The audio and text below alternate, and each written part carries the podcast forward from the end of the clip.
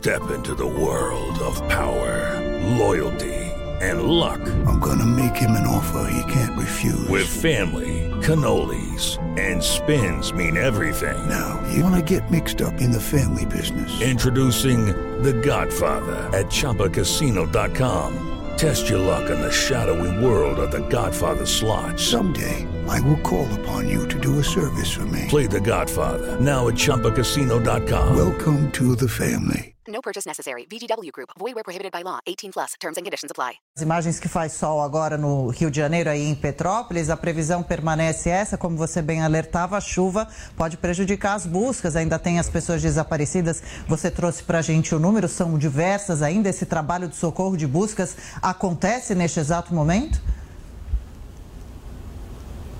É, a perspectiva é de um tempo melhor hoje, mais firme. Essa é a, a, a previsão. O Márcio está mostrando cenas aqui e o dono da fábrica mostrou pra gente que ali em cima morreu um casal, um casal foi atingido. Não, ali não morreu. A esposa dele faleceu dentro de um táxi afogada e ele estava no médico conversando com ela. Eu vi a cara explodir igual uma. Tem muito trabalho pela frente, viu, Thiago? Minha cara Adriana, ouvintes, espectadores, internautas da Jovem Pan, helicóptero aqui da Defesa Civil sobrevoando. É algo para é, semanas, meses, talvez até ano, viu, gente? Bom, Rodrigo Viga com as informações de Petrópolis. Você que só está nos ouvindo pelas rádios, depois entre no YouTube, no Panflix e veja essas imagens. Infelizmente, a tragédia que castigou a cidade de Petrópolis. A Jovem Pan continua acompanhando. 10 horas em ponto. Repita. 10 horas. E termina aqui essa edição do Jornal da Manhã. Ouvinte espectador, como sempre, muito obrigado pela sua audiência. Continue com a nossa programação. Todo o conteúdo está sempre disponível para você no Panflix. Muito obrigado mais uma vez. Voltaremos amanhã, Adriana, até lá. Combinado. Tiago Berrais, valeu por hoje. Boa terça-feira a todos. Até amanhã, a partir das 6 da manhã. Até amanhã.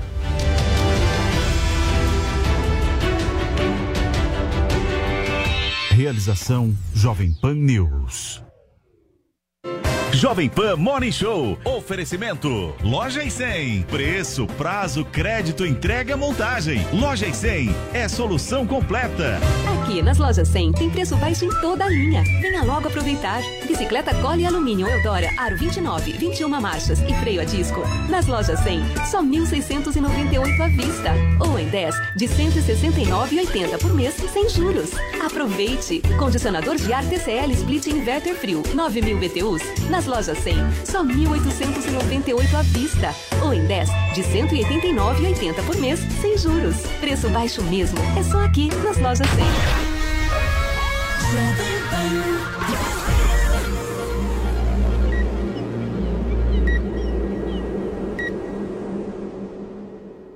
A minha excelência, bom dia. Chega mais porque aqui na Jovem Pan News começa o nosso Morning Show. Essa é a sua revista eletrônica favorita aqui da programação da Pan. E no programa de hoje a gente acompanha a crescente tensão, gente, entre Rússia e Ucrânia. Após ações de Putin, só para vocês terem uma ideia, o presidente ucraniano afirmou que a estabilidade do país está sob ameaça. A gente traz justamente essa discussão aqui no Morning.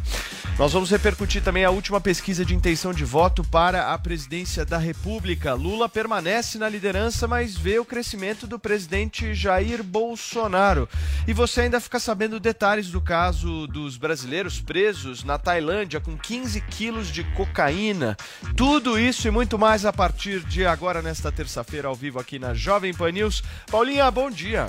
Bom dia, vamos para nossa tag e eu vou contar uma historinha antes para vocês. Eu não sei se vocês acompanham o Instagram de Chico Salgado, este personal trainer das celebridades. Grazi Massafera está lá com ele, Bruna Marquezine treina com esse homem e Fábio Assunção Nossa. também.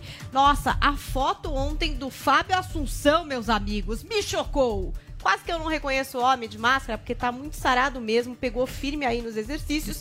E o Chico Salgado até botou lá na legenda, ó. Segundo é o Dia Mundial do Recomeço, dia de traçar metas e objetivos, e uma coisa eu te garanto: nunca é tarde demais para você começar a ir atrás dos seus sonhos. Então, já que o Fábio Assunção foi lá, foi atrás da maromba, da malhação e tá o maior gatão, a hashtag de hoje é Nunca é Tarde para. E aí você completa a frase e aproveita comentando todos os assuntos do nosso Morning Show.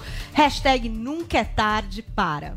Muito bem, Paulinha. Olha só, gente, deixa eu trazer aqui uma informação. Agora há pouco, o presidente da Ucrânia deu uma declaração sobre a crise com a Rússia. O correspondente internacional Luca Bassani já está conectado aqui com a gente, vai trazer mais detalhes. Luca, o que está acontecendo aí? Quais são as últimas informações e principalmente o que estão falando sobre as ações que serão feitas em relação à Rússia? Bom dia. Bom dia, Paulo. Bom dia a todos os nossos ouvintes e espectadores do Morning Show. Exatamente. Ontem, após a declaração do presidente Putin de reconhecer a independência daquelas duas províncias rebeldes de Lugansk e Donetsk, nós temos aí uma repercussão imensa na União Europeia, principalmente com declarações da presidente da Comissão Europeia, Ursula von der Leyen. Hoje pela manhã, o premier britânico Boris Johnson também disse que a Rússia cria um pretexto através desse reconhecimento para uma guerra na Ucrânia, e inclusive tropas russas já estão sendo mobilizadas para essa região, que agora oficialmente pelos russos não é considerada mais um pedaço da Ucrânia. No aspecto econômico, obviamente, que se fala bastante das sanções que podem acontecer perante a Rússia, exatamente após essa última provocação, e uma delas começou hoje, vindo aqui diretamente da Alemanha, na qual o, o é, chanceler Olaf Scholz disse que não vai mais ratificar, não vai mais certificar o funcionamento daquele gasoduto chamado Nord Stream 2, que traria pelo Mar Báltico o gás russo ao gás alemão, ao, ao território alemão, né, território russo ao território alemão, e obviamente significa uma perda econômica muito grande para a Rússia, mas ao mesmo tempo todos agem com muita cautela, já que tanto a Alemanha quanto outros países da União Europeia são fortemente dependentes dos recursos energéticos russos, então qualquer decisão ou qualquer declaração feita de maneira um pouco mais é, agressiva pode acarretar em uma crise energética, uma crise econômica que nenhum dos países europeus quer nesse momento de recuperação pós-pandemia. Ô Luca, mas eu quero uma, uma avaliação sua, você que está aí na Europa acompanhando tudo o que acontece. O Putin também faz uma política de ameaça, mas essa ameaça ela nunca se concretiza, né? Vou te dar um exemplo muito claro. Ele manda as tropas para a Ucrânia e aí dá uma declaração que topa negociar. Ou seja, está jogando claramente né, nessa história. Você acredita numa possibilidade real de guerra ou a gente vai ficar nessa coisa do, olha, ameaça aqui, tira dali, intensifica o discurso aqui, volta? O que, que você acha? O Putin é, tem uma crise enorme de popularidade dentro da Rússia. Até tem vários contatos na Rússia que afirmam isso pela própria administração da pandemia, a, a grande crise econômica, desemprego. Ao mesmo tempo, ele não aceita. Ele, você tem que olhar a história do Putin. O Putin é um ex-espião da KGB que, durante a queda do Muro de Berlim, estava em Dresden, aqui na Alemanha, na Alemanha Oriental. E para ele, a queda, o colapso da União Soviética é o maior catástrofe, o maior desastre geopolítico do século XX. Então, ele não aceita a perda de protagonismo que a Rússia sofreu nos anos 90 e ele tenta, desde que ele começa a sua presidência ou as seu, suas articulações nos bastidores do poder russo em 96, 98, a retomar tudo isso. Obviamente que ele ameaça, ele fala grosso, exatamente para que as pessoas é, tentem vir à mesa a negociar com ele, mas do aspecto econômico, ele sabe que essa guerra, além das perdas humanas, tem um custo econômico imenso, que ele não pode arcar nesse momento exatamente pela economia russa não ser uma das mais importantes do mundo. Obviamente, há essa questão energética, a questão mineral, que a Rússia produz e exporta para o mundo todo, tem a questão bélica, a questão nuclear, nós sabemos que é um país importante. Mas você olhar do aspecto econômico, não está nem perto do que é a União Europeia, do que é os Estados Unidos, do que é a China.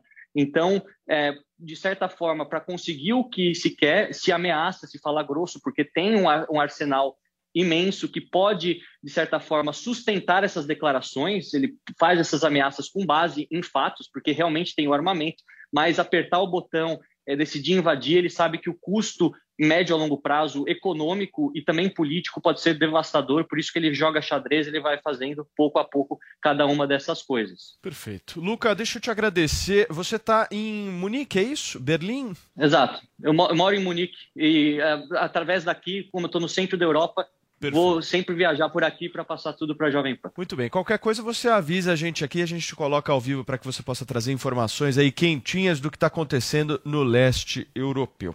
Deixa eu conversar com o nosso Felipe Pena, porque hoje ele participa aqui do nosso Morning Show. Tudo bem, Pena? Seja muito bem-vindo. Além dele, a nossa Zoe, Fabi Barroso, Paulinho e Vini já aqui junto com a gente. Pena, vou começar com você justamente porque eu quero entender um pouco da sua visão em relação à postura do Brasil na ONU. O Brasil está evitando partir para cima do Putin, né, nominalmente, mas ao mesmo tempo tem uma postura de pedido de retirada das tropas, enfim, e de uma bandeira mais branca nessa história. Como é que você vê a política externa que está sendo feita? Bom dia, Paulo. Bom dia, Paulinha, Vini, Fabi, Zoe. Bom dia a quem nos assiste. É, primeiro, lamentar toda essa situação, né, Paulo? Lamentar a possibilidade de haver um conflito. A gente tem que estar sempre atento e lamentar ser solidário com a população civil que está no meio dessa possibilidade de conflito. Antes de haver o conflito já é muito ruim, né? Vamos combinar, viver num país sob ameaça de receber uma intervenção. Já é uma situação aterrorizante. Se essa ameaça se concretizar, então isso obviamente se multiplica. Segundo, a segunda observação que eu tenho a fazer, Paulo, é que, como o nosso repórter disse, é, parece que o Putin controlou o tempo o tempo inteiro, né?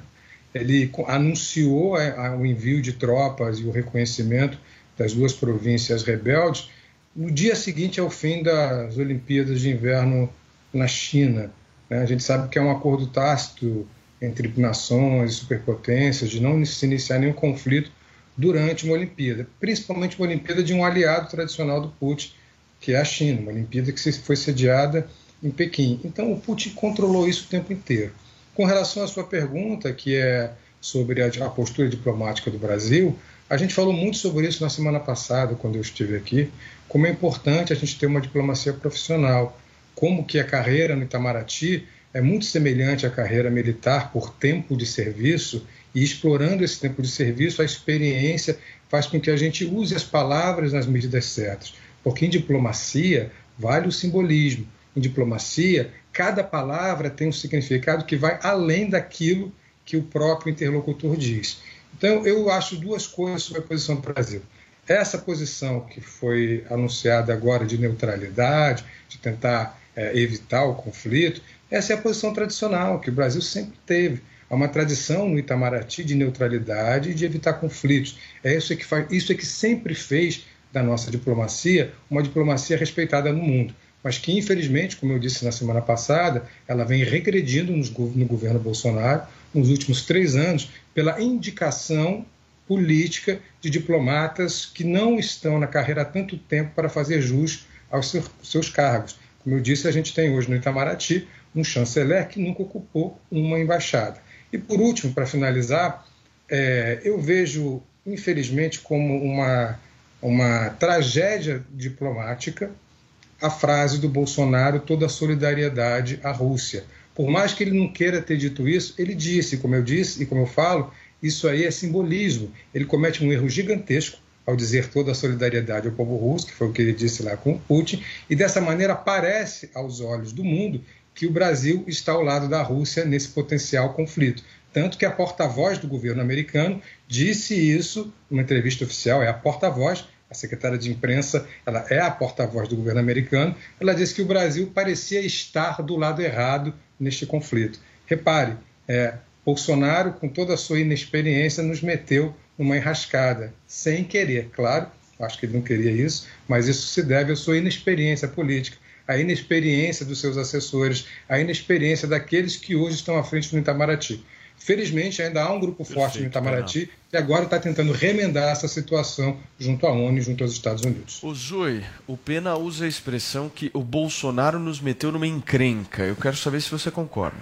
Eu quero saber quem crenca, porque até agora eu não vi nada. Pelo contrário, a bandeira branca, como o Paulo disse, a Ucrânia mesmo, que é a que deveria estar ofendida, não falou nada. Pelo contrário, eu tenho um ótimo relacionamento é, com, com o Brasil. Então, assim, eu queria saber qual é essa enrascada que, segundo o Pena, né, o Bolsonaro é, enfiou o país. Pelo contrário, desde que ele foi para a Rússia, deixou claro que não ia tomar partido nessa briga e é, o, o que está se desenhando nesse cenário é para a paz Parece mesmo que não vai ocorrer essa, essa guerra, que, como falei ontem, parece mais um jogo psicológico da, da Rússia, do, do Putin, que ele fez isso né, para impedir a entrada na OTAN da Ucrânia. E ontem, aliás, um professor de direito internacional deu uma entrevista aqui na Jovem Pan e falou a visão dele sobre, sobre essa estratégia do Putin agora de reconhecer a independência desses separatistas. E segundo esse professor, pode ser uma estratégia para mais para frente falar assim: olha, vou invadir a Ucrânia porque esses separatistas estão precisando de ajuda, estão pedindo minha ajuda.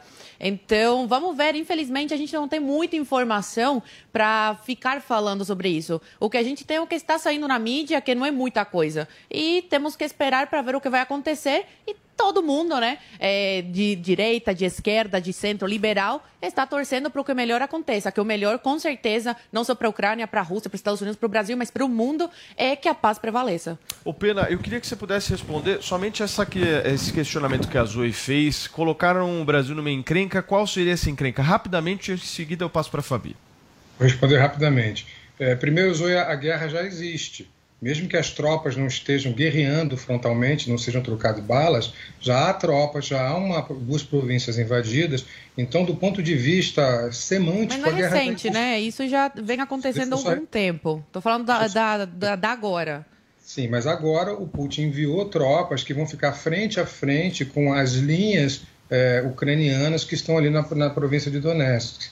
É, então a guerra já existe. Segundo ponto, para responder a rascada, no momento, isso é uma crise diplomática. No momento em que um secretário, uma, um porta-voz americano, diz que parece que o Brasil está do lado é, errado, isso simboliza para o mundo o que exatamente o que ela falou. A porta-voz americana tem, tem uma voz muito forte no mundo ocidental. E a gente tem hoje um enfrentamento entre um bloco oriental e ocidental. Então isso traz danos diplomáticos ao Brasil, danos esses que nós vamos ver a partir de agora, a partir dessa declaração que me preocupa muito. Agora, no momento que a porta-voz do governo americano disser não, o Brasil não está do lado correto, parece que o Perfeito. dano não foi feito. Mas nesse momento o dano já está feito, infelizmente.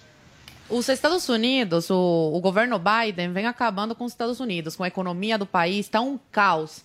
E parece, é, pelas coisas que, que eles vêm falando, que os Estados Unidos está torcendo sim para essa guerra explodir e tentar aí que os americanos se unam, né, favorável a ele. Infelizmente, é isso que a gente está vendo aí do, do, governo americano, que estão torcendo para a briga para ver se de alguma forma conseguem é, restaurar, né, e colocar o Biden em outro patamar, porque infelizmente os, os americanos se arrependeram amargamente de ter colocado um incompetente na presidência da República. Fabi, o Brasil está do lado de quem nessa história? Está do lado do próprio Brasil.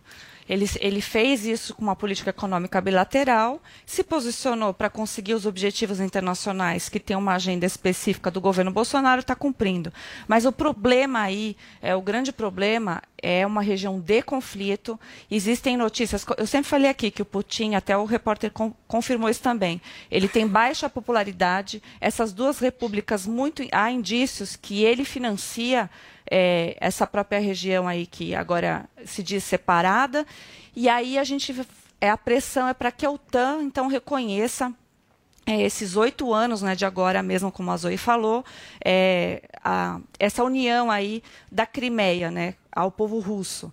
E, e, o Pena fala que a guerra não é guerra ainda, né, é uma, uma zona de extremo conflito, mas não temos guerra. E eu concordo com a Zoe, com a incompetência do governo e gestão do é, do Biden e acho que cri é, essa crise não tem mais como se resolver pela diplomacia e tudo que eu sei para dizer para frente é que provavelmente isso vai dar um bom gancho para o Trump voltar em 2024. Pena, para a gente fechar, por favor. É, é, vocês lembram que havia a tal meme lá, o tal meme do Bolsonaro, o, o peacemaker, né, o homem da paz, chegou à Rússia e não vai haver mais guerra. É, não é nada disso. O que a gente está vendo é um conflito deflagrado.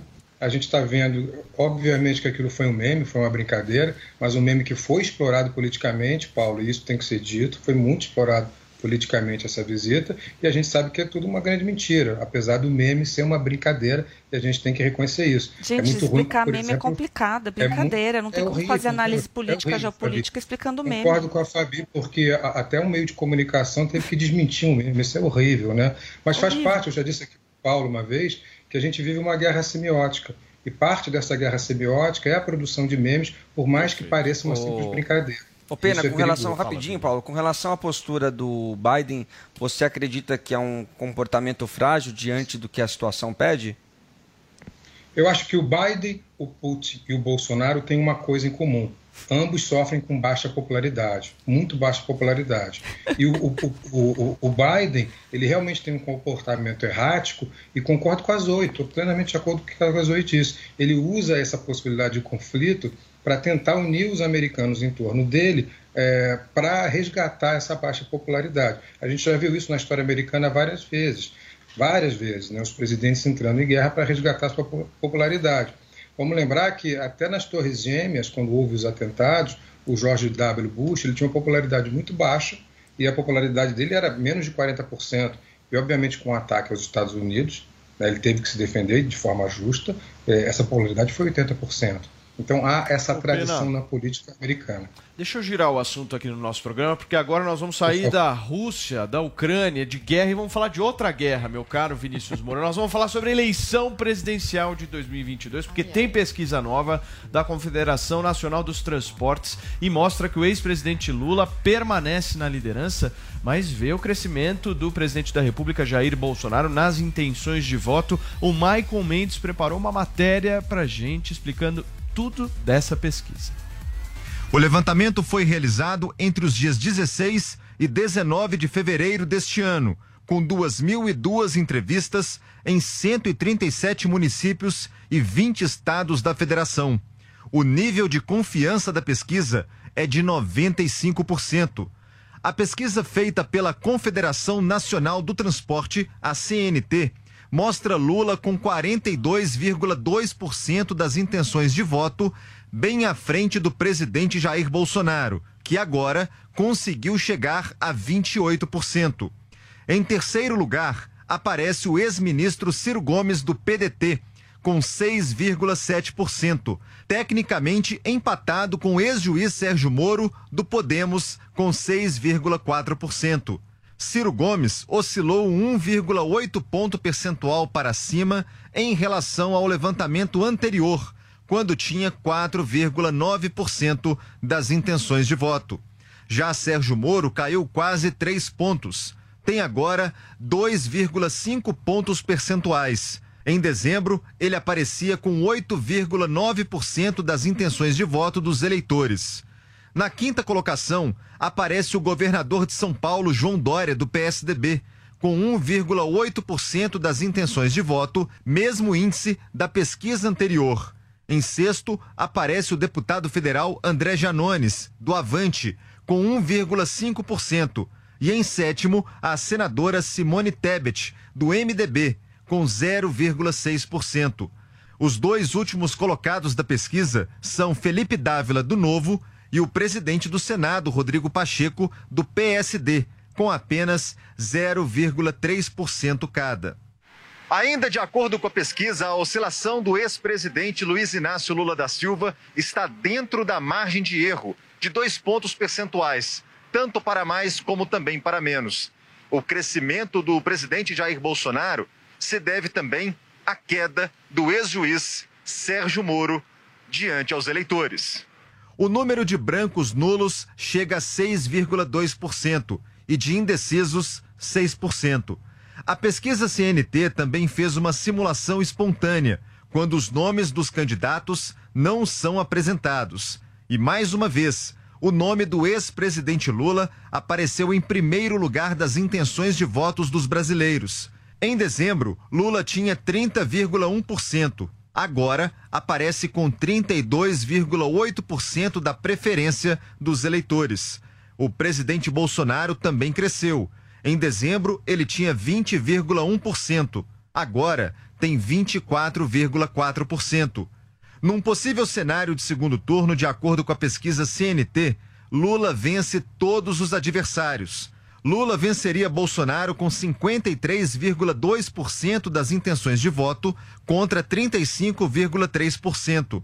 Lula oscilou para cima, mas dentro da margem de erro, enquanto Bolsonaro cresceu.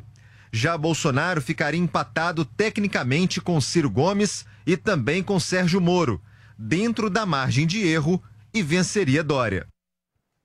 Muito bem, gente, está aí a reportagem do nosso Michael Mendes que eu vou colocar em discussão aqui com o nosso time justamente por conta dessa redução aí da vantagem de Lula para Bolsonaro. O Fabi, eu me lembro que você disse que poderia acontecer isso aqui neste programa. Hein? É, vai acontecer. Eles vão ter que se adaptar à realidade. As pesquisas vão chegar cada vez mais próximo à realidade. O que eu vejo é um derretimento mesmo do ex-presidente Lula por uma questão de constatação da realidade. E aí a gente fica nessa briga, e o Moro, e a terceira via, e os possíveis. Primeiro que é sempre muito cedo ainda falar desses números, mas o pessoal está insistindo em pesquisas, a gente comenta. Mas é óbvio que o presidente Bolsonaro não tem. Olha aí, o Pena falou que o presidente Bolsonaro estava com baixa popularidade. Veja já, já está encostando, aproximando da realidade e o seu Inácio está derretendo. E aí, Pena, como é que você vê essa redução? O que está acontecendo? Quais são os fatores que estão levando o Bolsonaro a subir nas pesquisas? É, três observações é, para se fazer. É, número um, em todas as pesquisas, e não só nessa, o Lula aparece é, liderando totalmente. Né? Segundo, o Bolsonaro sobe 2,4%, é, quase dentro da margem de erro, praticamente, mas mantendo uma rejeição de quase 60%. Uma rejeição que torna é, impossível, uma, se permanecer, obviamente, com essa rejeição, impossível uma reeleição, mas nunca pode ser menosprezado.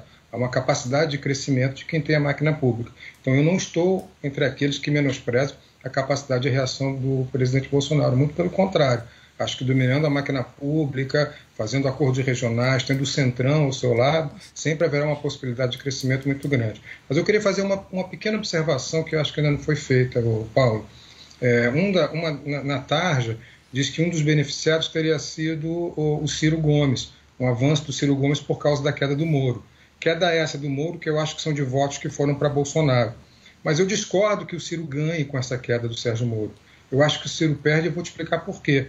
Porque no momento em que o Ciro perde, o Bolsonaro cresce, volta a ter essa polarização entre o Lula e o Bolsonaro e as chances do Ciro diminuem. Ao diminuírem, é muito provável que esses 7% que o Ciro tem migrem como voto útil para o presidente Lula, já que o Lula está hoje com 48%, segundo essa pesquisa, 48% dos votos válidos. E o Ciro, se a gente pegar os votos válidos, são 9%.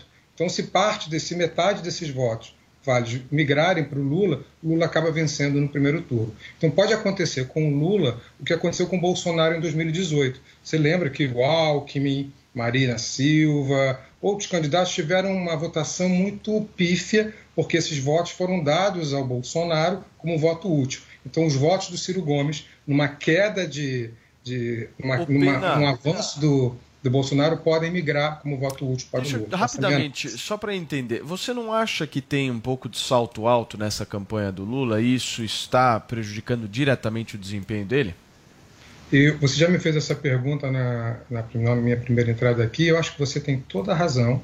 Tem sim um salto alto. Há muita gente achando que a eleição está ganha, que as pessoas, mas isso não é verdade. Tem um salto alto. Nós estamos em fevereiro as pesquisas refletem o momento, elas são o retrato. E tem uma outra coisa que tem que ser considerada com muita cientificidade, Paulo.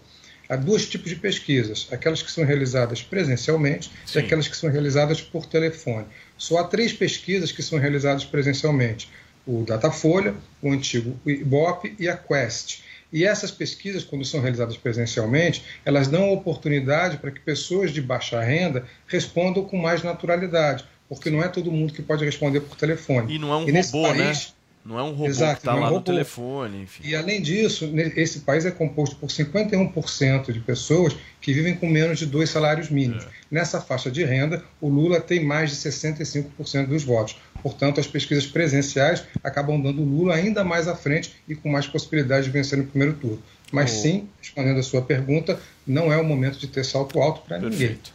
Paulo, posso ler um tweet que o Sérgio Moro Por acabou favor. de fazer e que chama atenção? Acho que tem a ver um pouco aí sobre com, com essa disputa que ele é, tem travado com Lula e Bolsonaro. Ele diz o seguinte: sério que entre um ladrão de um lado e um ladrão do outro, a culpa é do juiz? Entre o petrolão e a rachadinha não há escolha possível. Precisamos sim reformar nosso sistema de justiça para que casos de corrupção não fiquem impunes. Tweet de Sérgio Moro 9h44. agora pela manhã. Exatamente. Zoe, Olha, fresquinho pra você comentar. Que homão, hein? Tem culhões. Só que não. é muito fácil, Você né? Criticar. É, é muito fácil criticar Lula, Eu só queria lembrar, criticar né, Zoe, Bolsonaro. a rachadinha agora. já existia antes, as acusações de, de rachadinha já existiam antes do Sérgio Moro entrar pro governo Bolsonaro. E tá né? arquivada, Moro. Você foi Isso só juiz mostra- mesmo. Isso Tá, só- não, e não ficou comprovado nada contra o Bolsonaro, de rachadinha. Mas é o bom deixar claro ficou. isso. E ficou muito bem é, comprovado. Agora, o, o Moro, Ah, esse Moro. tweet mostra a falta de caráter e as duas caras dele. Porque ele sabendo desse, dessa rachadinha, que até agora não foi nada provado, ele entrou no governo, fez parte do governo durante meses, defendeu o Bolsonaro, estava com o Bolsonaro, o Bolsonaro defendeu quando ele estava sendo atacado por todos, aí sai do governo das costas e enfia a faca por trás. O Moro é um zero à esquerda, vamos ser claros. Quem quer falar de Moro hoje em dia? Ninguém. Não tem o culhão de ir contra o STF, de falar sobre as arbitrariedades do STF, de falar como o STF manda prender as pessoas pelo simples fato de opinar, de dar sua opinião sobre o que esses ministros vêm fazendo. O, o Faquin, que soltou Lula, foi o, o responsável por Lula estar aí concorrendo à presidência, sendo um pré-candidato, o maior corrupto da história desse Brasil. Descondenou esse condenado, que continua condenado pelo povo. O Moro não tem um projeto concreto. Não tem uma solução para o Brasil. A única coisa que ele sabe fazer é ofender o Bolsonaro, é ofender o Lula e se colocar como o salvador da pátria. Que de salvador não tem nada, um porque eu quero gancho ver aqui. propostas, eu quero ver no papel, eu Posso quero ver de um gancho, concreto ô, o que ele quer para o Brasil. No que você está falando, Por eu favor, gostaria muito de ver Sérgio Moro fazendo um tweet a respeito do posicionamento dos ministros do STF. Se é corajoso, Moro, então faça. Diga o que você pensa a respeito do ministro Faquim, que tirou as suas condenações e descondenou o ex-presidente Lula. Por que a gente não vê nenhuma é, nada a respeito disso? E você da área jurídica, você levanta ainda a bandeira anticorrupção, Moro? Porque eu estou confusa. Está faltando esse posicionamento. Se você quer ganhar eleitor, tá, o conselho está de graça. Se posicione O- em, Fala, em relação aos gente- ministros. Eu quero comentar também sobre essa pesquisa aí, Lula e Bolsonaro. É, bom, eu não sou muito de acreditar em pesquisa, porque em 2018 ficou claríssimo que elas estavam super erradas. Segundo essas pesquisas de 2018, hoje a gente tá- está- estaria sendo governado pelo Haddad, e não foi o que aconteceu. Então, acredito que está muito cedo ainda, como eu sempre falo, para isso, e queria fazer um convite para o Lula, sair às ruas, porque se ele lidera as todas as pesquisas até agora, ele liderou, por que esse medo de ir às ruas, de dar a cara a tapa, de conversar com o povo? Por quê, né? Tem que ir cheio de hoje- segurança, Moro diferente também. do Bolsonaro. O Bolsonaro Ô, sai, vai pra Praia Grande, vai andar de jet ski, a praia lotada ao redor dele, entendeu? Um monte Lá de no, gente no mar. No mar. no mar. É, é multidão no mar. Aquela Multidão no mar. Se ele é É, tão impopular, peixes. por que ele faz campanha na rua e o Lula faz campanha na internet? Só Deixa eu- deixa eu só falar uma coisa. Pera só um minutinho, Fabi. O Pena tá quase passando mal Ele ali. Eu tá. vou passar Pena, a palavra pra você. Pera aí. Deixa eu só trazer duas Sobre o. Moro, ele vai concordar comigo que eu sei. Peraí, Cubaninha, só um minuto. Tem duas informações importantes para a eleição hoje, gente. Inclusive, tem uma reunião do ex-presidente Lula com Márcio. França agendada para hoje, que vai decidir justamente o palanque petista Federação. aqui no estado de São Paulo. Isso necessariamente influi na eleição. E também tem uma outra decisão importante, Vini, Qual? da candidatura do ministro Tarcísio Gomes de Freitas, porque há uma possibilidade, inclusive, dele não ir para o PL. Partido do Presidente da República. Tem uma negociação rolando aí que pode abrir uma porta ao Republicanos, que é um partido aliado do presidente, Tá. mas que não é o partido do presidente. Eu quero saber, o primeiro Pena, eu quero que você comente sobre essas falas da Zoe e da Fabi. Eu vi que você estava um pouco vermelho. Você está bem, se quiser tomar uma água, um café, fique à vontade. aí, Respira, tá tudo Pena. Certo. Mas eu quero uma avaliação sua, sua sobre essas reuniões aí de hoje, sobre esses fatos políticos que estão acontecendo hoje. Pena, influi no resultado eleitoral isso? Eu gosto muito do. Moro tem los cojones para falar o que deve ser dito sobre o Sérgio Moro. Tá certo mesmo. Eu concordo com ela, ela disse que eu ia concordar e concordo. Mas discordo em algumas coisas. Primeiro, Zoe, é, enquete e pesquisa são coisas diferentes, totalmente diferentes. Então, o fato de o Bolsonaro sair à rua de jet ski, ou à rua ou ao mar, como disse o Paulo, com seu jet ski, aliás, no jet ski em Santa Catarina, enquanto na Bahia estavam pessoas precisando dele lá, né? Precisando que houvesse um gesto simbólico Que ele, ele foi no começo do problema na Bahia, foi criticado, falaram que estava usando de palanque político, então ele se retirou e mandou os técnicos do seu governo resolver o problema, que é o certo se fazer. Para isso você coloca técnicos, né, ele ao seu redor. Então, Zoe, deixa continuando. Então, Desculpa, o presidente desculpa. Bolsonaro não teve os corrones de sair de Santa Catarina do seu bem-estar, brincando no seu jet ski, Fake news. com a sua popularidade, com a sua popularidade news do aquática em alta na classe Peraí, AAA, peraí, peraí, que pode estar naquelas praias admirando o jet ski, para ir à Bahia e ver o que estava passando o povo nordestino. O Nordeste, que, que, aliás ele não gosta muito, né? já chamou de pau de arara, já chamou de Paraíba, mas enfim, isso não vem ao caso. E o caso terminou, é que a- e terminou as obras que está levando água para o povo. Realmente Cat, não gosta. é, Aliás, os é comentários xenófobos não têm vindo Fabi. realmente do povo da direita. favor, Tá meio estranho isso aí. Me deixa responder. Então, Zoe, é, enquete não é pesquisa. Por mais que essa enquete em Santa Catarina demonstre uma, uma grande euforia dos catarinenses de classe A por Bolsonaro, ela não é medida cientificamente como essas pesquisas, gostes ou não dela, e, e respeitando as diversas metodologias. Então, isso não é. Não é eu, eu vi o teu debate com o, com o ex-ministro da Educação, Weintraub, acho que você teve argumentos excelentes, por isso que eu elogio tua participação.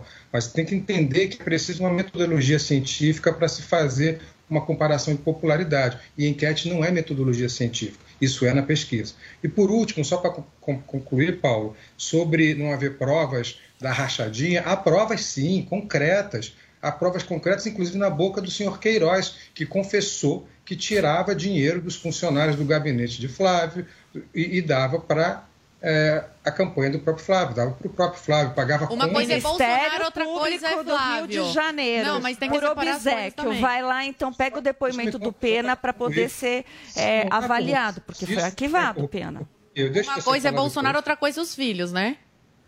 Posso. É, e além disso, a gente teve recentemente a confissão de um ex-funcionário do gabinete de Bolsonaro, dizendo que tudo isso começou no gabinete de Jair Bolsonaro. Portanto, é um esquema de corrupção passado de pai para filho. O Quem não Debrecht que diga, né? A confissão. Só Mas cadê as provas? Quem não percebe? Se não incomoda vocês, incomoda Investigaram. muito. Investigaram, foi arquivado, Pena. O, tá o Bolsonaro é coisas- super odiado. Se tivesse alguma Nós coisa, ele estaria preso, assim como o Lula foi preso. Posso concluir? Porque tinham provas concluir? concretas. Por favor, Eu Pena. posso- É, há vários funcionários testemunhando, há várias provas, inclusive depósitos nas contas da primeira-dama. Então, a gente tem um presidente que exerceu a rachadinha no seu gabinete, temos os filhos que herdaram esse esquema e continuaram exercendo nos seus gabinetes. A rachadinha significa tirar dinheiro de funcionários fantasmas e depositar no próprio bolso. Isso é muito grave, isso é muito, muito grave. E se não houvesse uma ação política para calar o judiciário, o- todos eles estariam já sendo julgados e condenados por isso. O Lula que temos um STF que faz o que bem entende, pena. O STF não respeita mais leis. Você acha que não, que não ter- Nem teriam prendido o Bolsonaro? A pessoa fica presa. Imagina sem prova só acho por que- falácias O Lula com provas concretas não ficou preso? É. Meu Deus do céu, gente. É, interromper não é uma forma de discurso nem de debate. Interromper é só interromper o raciocínio. Hoje, quando você pega qualquer pessoa que te diga que tirou dinheiro, e confesse, eu participei, de um esquema, tirou dinheiro de, de funcionários de um gabinete para dar no próprio bolso do deputado, se isso não é corrupção, meus caros, eu não sei mais o que é. A Pena- gente tem que aqui sempre condenar a baixa e a alta corrupção. E o Bolsonaro, a família Bolsonaro, foi corrupta no esquema da rachadinha. Deixa eu, a gente só, deixa eu só entender a sua visão rapidamente sobre essa reunião de hoje do Márcio França com o Lula. Você acha que o PT tem que ter candidatura própria em São Paulo? Eu acho que isso aí é uma grande barganha política, viu, Paulo? É, eu acho que, primeiro, o Márcio França ele foi o artífice da candidatura a vice-presidente do Alckmin. Estou falando de questões políticas. Segundo, o PT precisa, para fazer a federação com o PSB, uma espécie de jogo duro. Como é que é feito esse jogo duro? Há cinco estados básicos dos quais dependem essa, essa federação. Pernambuco é um deles, já foi resolvido com a retirada da candidatura do senador Humberto. O Espírito Santo está ali com um problema com o senador Casagrande, que é do PSB, acabou se aproximando do Moro, e aí o PT la- lançou o senador Contarato. Também acho que essa- isso aí vai água abaixo e vai sair. Aqui no Rio de Janeiro já foi resolvido com a candidatura do Marcelo Freixo. Lá no Rio Grande do Sul, tem uma candidatura do PT que é do Edgar Preto, que deve cair também para a candidatura do Beto Albuquerque, que lembra, vocês lembram, foi o vice da Marina é, nas eleições de 2014. Aí fica o embrólio de São Paulo. Então o PT está jogando duro nesses estados todos para que em São Paulo permaneça a candidatura do Haddad. O que eu acho que vai acontecer? Eu acho que o Márcio França, que foi o artífice dessa aliança ao centro com o Geraldo Alckmin, que representa boa parte do interior de São Paulo, ele vai acabar cedendo e sendo candidato ao Senado porque é o único estado que realmente o PT tem interesse em ter candidato e aí faz pressão nos outros lugares como um jogo de cena política. E assim é a real política. É assim que se faz política, com pressões e negociações. E é assim que tem que ser mesmo. É assim no mundo inteiro. É assim na Alemanha, é assim na Perfeito. França, é assim no mundo civilizado. Olha só, gente, ainda nesse tema de eleições, hoje é dia de posse no Tribunal Superior Eleitoral, que será comandado pelo ministro Luiz Edson Fachin. Daqui a pouquinho, diretamente de Brasília, a Yasmin Costa vai trazer todas as informações para a gente, justamente desse novo comando eh, em relação ao Tribunal Superior Eleitoral, certo, Vini? É isso, a, essa posse do, do Faquin está prevista para acontecer às 7 horas da noite. Geralmente os eventos do, do TSE é, ocorrem neste, neste horário e fica a expectativa para ver como é que vai ser primeiro essa relação agora né, de Faquin com o presidente Jair Bolsonaro, que não deve participar dessa cerimônia né, Paulo Matias? Mas a Sim. gente sabe aí que existe uma tensão muito grande Vini, entre o Bolsonaro e este ministro. A Yasmin Costa tem mais informações para a gente Vamos sobre lá. essa posse. A cerimônia de posse da nova direção do Tribunal Superior Eleitoral está marcada para as sete da noite. O evento será totalmente virtual por conta da Covid-19. O ministro Edson Fachin assume o cargo de presidente e terá como vice o ministro Alexandre de Moraes. O mandato de Faquin será curto. Ele fica na presidência do TSE até o dia 17 de agosto.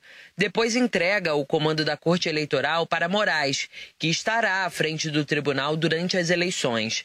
A tendência é que Faquin faça um discurso de posse pautado no combate à fake news e aos ataques ao sistema do TSE. O ministro será responsável por colocar em prática o processo de preparação do pleito, que inclui pontos importantes, como o registro de candidaturas dos escolhidos pelos partidos e os registros das federações partidárias. Faquim assume a presidência do TSE no lugar do ministro Luiz Roberto Barroso. Mas antes de passar o cargo para o novo presidente, Barroso fará um último ato ele renova hoje uma parceria com nove agências que formam uma coalizão de checagem para as eleições. O objetivo do grupo é averiguar a veracidade das informações que envolvem o processo eleitoral na internet, especialmente nas redes sociais. A estratégia consiste em combater as fake news com a ajuda da imprensa profissional, de forma a disseminar conteúdo de qualidade e assegurar a livre expressão de ideias. Essa rede de checagem foi criada em 2020 e faz parte do programa de enfrentamento à desinformação do TSE. O Congresso também está debruçado sobre o assunto fake news. Na Câmara, os parlamentares vão analisar esta semana um projeto que prevê a criação de regras para moderação de conteúdo pelas redes sociais. Entre outros pontos, o texto prevê a exigência de que as empresas tenham um representante legal e sede no Brasil. A proposta ainda cria um tipo penal para combater a disseminação de fake news na internet.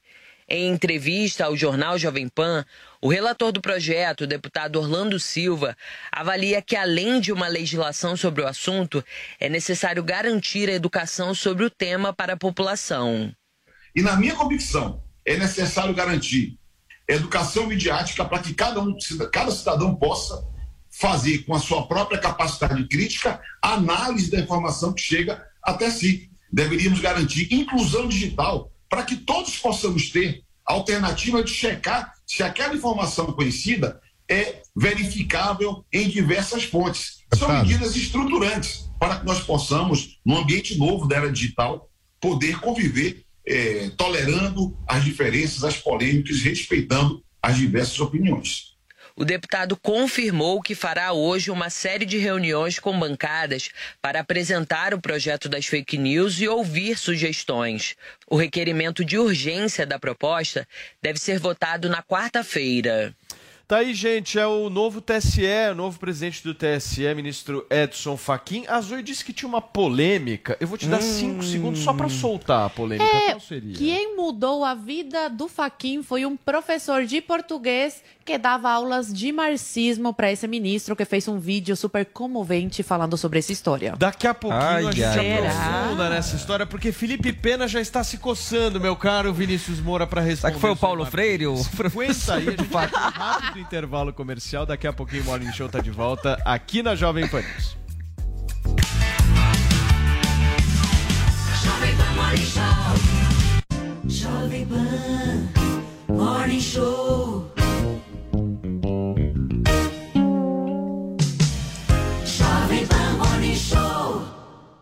Aqui nas lojas 100 tem preço baixo em toda a linha. Venha logo aproveitar. Multifuncional HP 2774 com Wi-Fi. Nas lojas 100, só 498 à vista. Ou em 10, de 49,80 por mês, sem juros. Aproveite! Notebook positivo Dual Core, memória de 4 GB e armazenamento de 128 GB SSD. Nas lojas 100, só 2.498 à vista. Ou em 10, de 249,80 por mês, sem juros. Preço baixo mesmo. É só aqui, nas lojas 100. Chegou, tá no ar, vai começar. Pode ter certeza. Chuchu Beleza. Chuchu Beleza. Oferecimento C6 Bank. Baixe o app e abra sua conta. Gente, e eu que tava indo pra Nova York, aí virei pro Rô, falei que a gente precisava comprar dólar. O Rô falou, Sam, esquece. Entra agora no app do C6 Bank e abre uma conta global. Falei, que é isso? Aí ele me explicou que é uma conta em dólar ou euro no mesmo app da minha conta C6 Bank no Brasil. Super fácil de abrir, que é só seguir o passo a passo e pronto. Aí com a conta global a pessoa consegue comprar dólar ou euro com a cotação menor, pagando menos IOF, consegue fazer saques no exterior e o melhor, né? Qualquer compra internacional com a conta global sai em média 7% mais barata que com o cartão de crédito, você acredita? Ah, falei, então tá. Eu abro a conta global no C6 Bank, a gente vai pra Nova York, eu compro aquela bolsa carérrima que eu tava de olho, e com o dinheiro que eu economizar eu te pago um jantar no Cipriani pra você não brigar comigo, que tal? ah, parece maluca, né? não, sério. Se você vai viajar e é que nem eu, que gosta de gastar, mas não gosta de jogar dinheiro fora, abre agora uma conta no C6 Bank. Doutor Pimpolho. Meu, cadê a Cileide, hein? Não atende o telefone, não responde mensagem, não abre e-mail. Vai se fuder. Minutos depois. Deixa eu ligar de novo. Aí, ó. Não atende, meu. Onde será que ela se enfiou, meu? Meu, quatro da tarde e até agora nada da Cileide, meu. Só quero ver qual vai ser a desculpa a hora que ela atender, meu. Tá ferrada na minha mão. Alô? Cileide, vai se foder, meu. Onde é que você tava, pô? Tô te ligando o dia inteiro. Ai, doutor Pimpolho, como assim onde eu tava? O senhor esqueceu que hoje é o dia da minha cirurgia para retirada da vesícula? Nossa, eu acabei de voltar da anestesia, doutor Pimpolho. Ah, agora vai vir com desculpinha, meu. Só por causa de uma cirurgia agora a pessoa desaparece do mapa? Fica o dia inteiro fora de circulação, meu? Você é minha secretária, Cileide. Você tem que ficar disponível. Ai, doutor Pimpolho, além de ser o dia da minha cirurgia, também tô de férias. Esqueceu? Hum, férias. E desde quando férias é motivo pra pessoa não trabalhar, Cileide? É, desde quando inventaram as férias. Cileide, se começar a bancar espertinha pra cima de mim, eu te boto no olho da rua, hein, meu? Ai, tá, doutor Pimpolho, desculpa. Então me fala, o que, que o senhor tá precisando de tão urgente? Meu, a senha do Wi-Fi aqui da minha sala que eu esqueci. Ai, doutor Pimpolho, eu já falei 20 vezes pro senhor que a senha tá escrita em cima do modem, que pro senhor não ter que me perguntar toda vez. Cileide, você quer que eu levante da minha mesa e vá até lá pra pegar a senha, meu? Mais fácil perguntar pra você, né, meu? Mas, doutor Pimpolho, o modem fica no aparador dentro da sua própria sala. Então? A1, B2, C3, D4. Doutor Pimpolho. Chuchu Beleza. Quer ouvir mais uma historinha? Então acesse youtube.com barra chuchu beleza.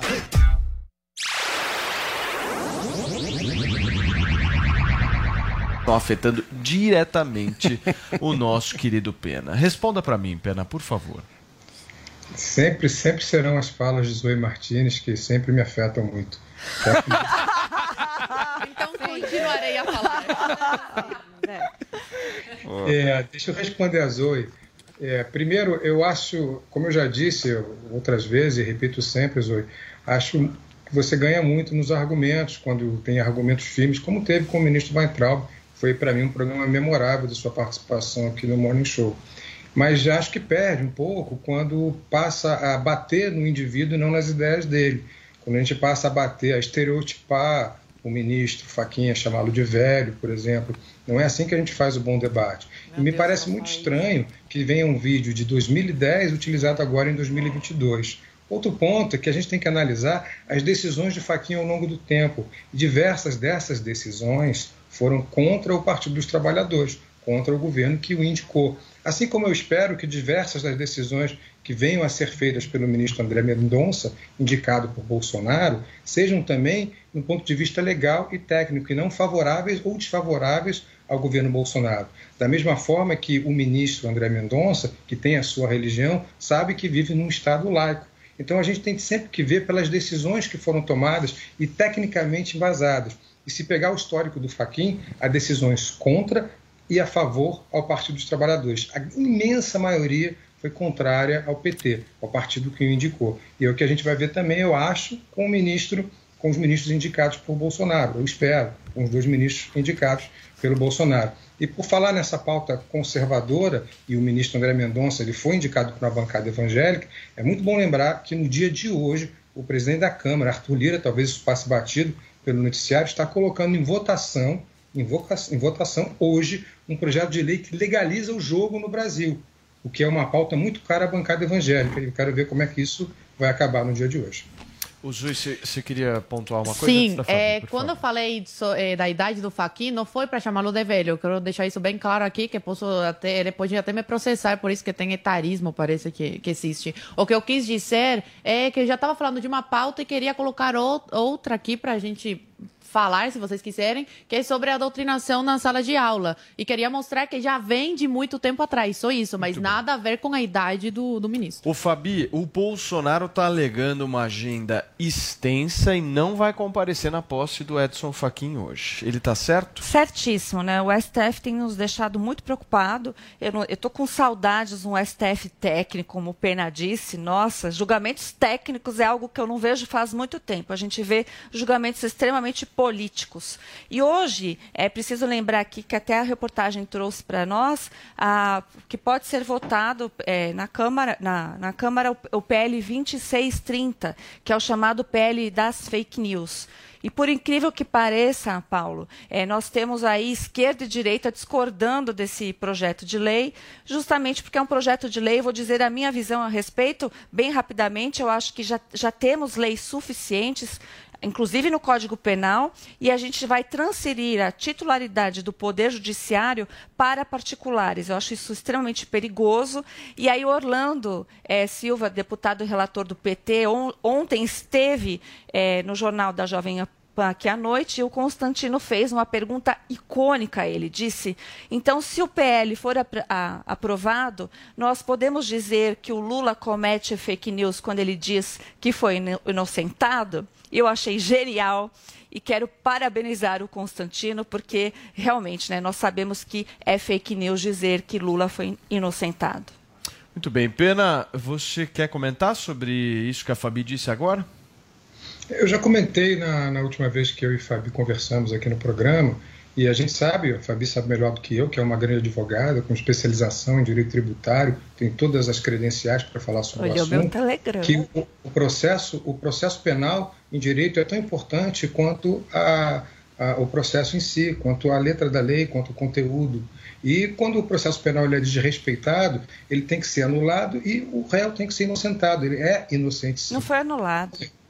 Por quê? Teve Porque uma prescrição punitiva do Estado o Fabito falando, o rito processual ele permite que todas as partes elas tenham a, a, a, a equidade de ações. Então, no momento, todos viram, todos aqui, eu acho que todos aqui somos informados Todos viram a Vaza Jato, todos viram o que aconteceu no Moro. Vocês vão concordar comigo que o Moro combinou sentença, combinou depoimentos com o Ministério Público. Isso é um absurdo tão grande. Mas, mesmo sem entrar nesse mérito, a gente sabe, como eu mencionei na última vez, que o Código de Processo Penal diz que a sentença tem que corresponder à denúncia. E o Moro ele realmente é tão incompetente, nisso nós vamos concordar, que a sentença dele nos casos do Lula não correspondia a uma sentença, não correspondia a uma denúncia. Isso em si já anula o caso. E sim, produz inocência de não foi anulado alguma coisa antes. Não, mas a gente É. não pode deixar a informação propagar. Não foi anulado. O que houve foi uma prescrição do Estado, né? Teve que ser arquivado porque correu o tempo, porque o Lula já tem mais de 70 anos, então agora, como teria que Sim, ser foi remetido à vara de Brasília, porque o- foi isso que ocorreu. Não foi uma anulação, foi um arquivado, arquivamento Fabi, como você sabe, pela porque prescrição. o Supremo Tribunal Federal, o Supremo Tribunal Federal, chegou à conclusão, primeiro, de que a vara de Curitiba não tinha competência para julgar aquele fato. Mas o STF várias vezes falou, falou que tinha. Só depois Esse- que não.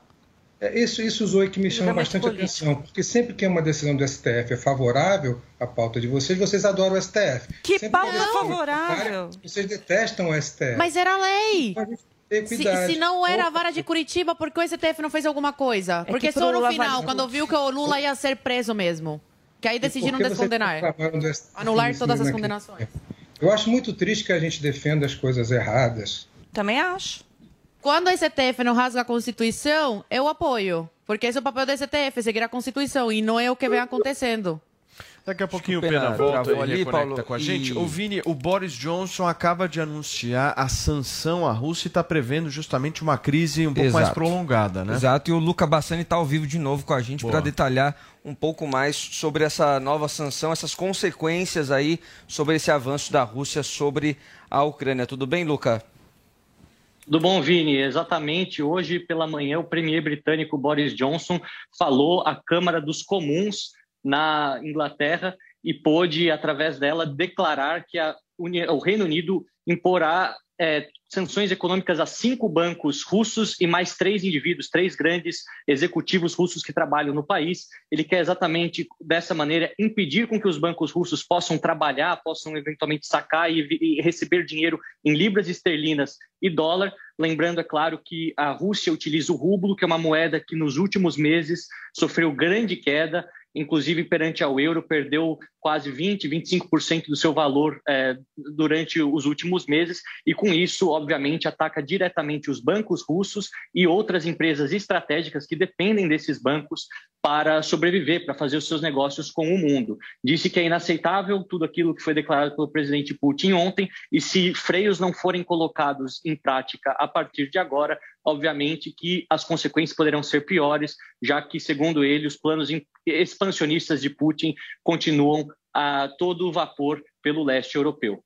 O Luca, nós estamos falando então de cinco bancos e três indivíduos de altíssimo patrimônio líquido, é isso?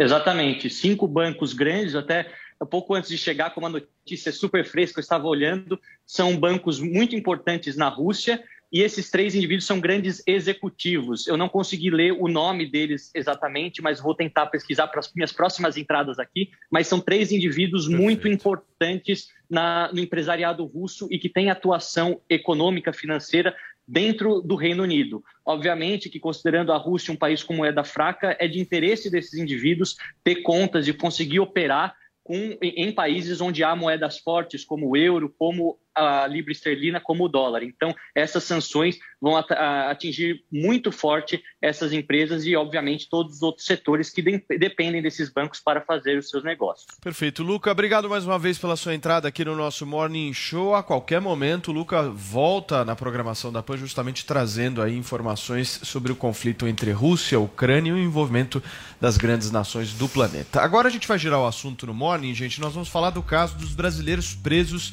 na Tailândia após serem flagrados com mais de 15 quilos de cocaína. Uma das brasileiras mandou um áudio desesperado para a família e o Fernando Martins vai trazer para a gente todos os detalhes dessa história. Três brasileiros foram presos no aeroporto de Bangkok, na capital da Tailândia, por tráfico internacional de drogas. Segundo as autoridades do país asiático, as prisões aconteceram no dia 14 de fevereiro. Os brasileiros tentavam entrar no país com 15 quilos e meio de cocaína. Mary Ellen Coelho Silva, de 21 anos, moradora de Pouso Alegre, no sul de Minas Gerais, foi presa junto com um homem de 27 anos de identidade ainda não revelada. Ambos foram surpreendidos com 9 quilos de cocaína após desembarcarem de um voo que saiu de Curitiba. A droga foi encontrada em um compartimento oculto de três malas do casal após a equipe do aeroporto desconfiar de itens mostrados no raio-x. O terceiro brasileiro preso é Jordi Befa, de 24 anos, morador de Apucarana, no Paraná. Ele desembarcou em solo tailandês pouco depois do casal e foi preso com mais de 6,5 kg de cocaína em duas malas. Mary Ellen era funcionária de uma churrascaria em Pouso Alegre e havia pedido demissão pouco antes da viagem para o país asiático. Segundo a irmã de Mary Ellen, Mariana Coelho, a família não sabia da viagem da jovem e a notícia pegou todos de surpresa. A mãe, que luta contra um câncer, precisou ser internada quando soube que a filha havia sido presa no país asiático. Os pais do jovem de Apucarana disseram apenas estar muito abalados com a notícia. Eles informaram que chegaram a conversar rapidamente por telefone com o jovem antes que ele fosse encaminhado à prisão, mas não tem detalhes do caso. Por uma mensagem de áudio, Mariana, bastante abalada, pede que a família procure um advogado no Brasil para que ela possa responder pelo crime por aqui. Ana, olha aqui, eu vou te passar o contato aí do, do Dr. Edson. Por favor, liga pra ele, fala pra ele fazer alguma coisa. Por favor, fala pra ele mandar a gente pro Brasil, a gente responder lá. O Itamaraty informou que está acompanhando a situação e que presta assistência aos brasileiros, mas não detalhou o que está sendo feito em relação ao caso. O órgão disse ainda que, em observância ao direito à privacidade, não pode fornecer dados específicos sobre casos individuais de assistência a cidadãos brasileiros. A Tailândia é um dos países em que o tráfico de drogas pode ser punido com pena de morte, dependendo da quantidade de droga e das circunstâncias. Em abril de 2015, o paranaense Rodrigo Goulart foi executado na Indonésia pelo crime de tráfico de drogas. Ele ficou 11 anos preso após ser flagrado no aeroporto com 6 quilos de cocaína revestidos em uma prancha de surf.